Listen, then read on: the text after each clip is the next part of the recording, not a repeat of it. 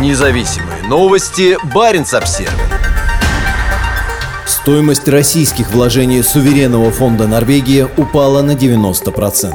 Несмотря на решение об уходе с российского фондового рынка после жесткого военного нападения Путина на Украину, нефтяному фонду Норвегии по-прежнему принадлежат акции нефтегазовых компаний, в частности «Газпрома», «Новотека», «Башнефти» и «Лукойла» на сотни миллионов крон.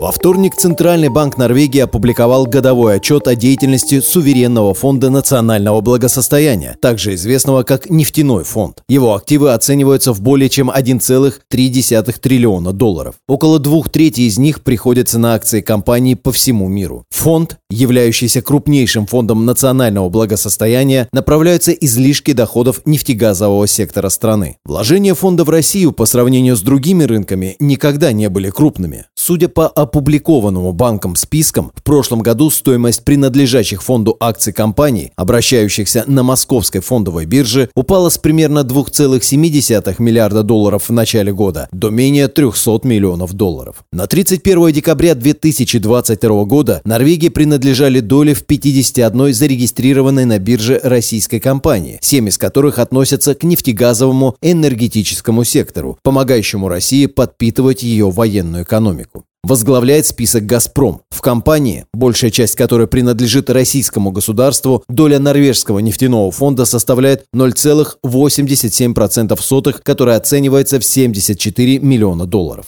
В ее дочерней компании «Газпром нефть» норвежский нефтяной фонд является миноритарным акционером. Стоимость его пакета на конец прошлого года оценивалась в 7,8 миллиона долларов. «Газпром нефть» – третий по величине производитель нефти в России. Ей принадлежит лежит единственное действующее в российском секторе Баренцева моря морское месторождение Приразломное, расположенное к югу от Новой Земли. «Лукойл» – крупнейшая частная компания России по выручке. Наконец прошлого года норвежцам принадлежали 0,87% сотых нефтяной компании, рыночная стоимость которых составляет 54,5 миллиона долларов. Из других российских нефтяных компаний в списке вложений фонда также представлены Башнефть и Сургутнефтегаз. В норвежском портфеле также есть акции частных частного производителя сжиженного природного газа «Новотек» на 12 миллионов долларов. Компания является оператором завода «Ямал-СПГ», с которого газ отправляется на европейские и азиатские рынки по Северному морскому пути. Сейчас «Новотек» ведет строительство платформы для производства СПГ для нового проекта «Арктик СПГ-2», реализующегося на Гыданском полуострове на севере Сибири. Часть модулей строится в Китае, но их установка на платформы происходит на новой огромной верфи к северу от Мурманска. Из компаний не из нефтегазового сектора, работающих на севере России, у норвежцев есть доли в Северстали и Фосагро.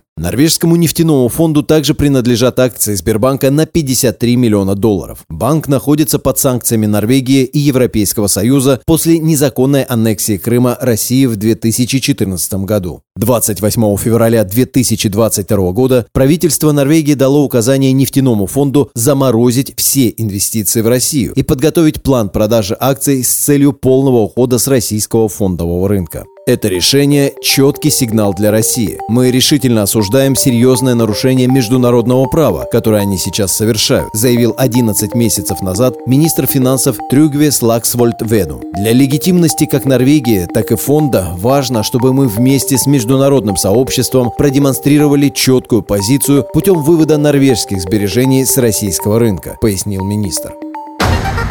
Независимые новости. Барин обсервис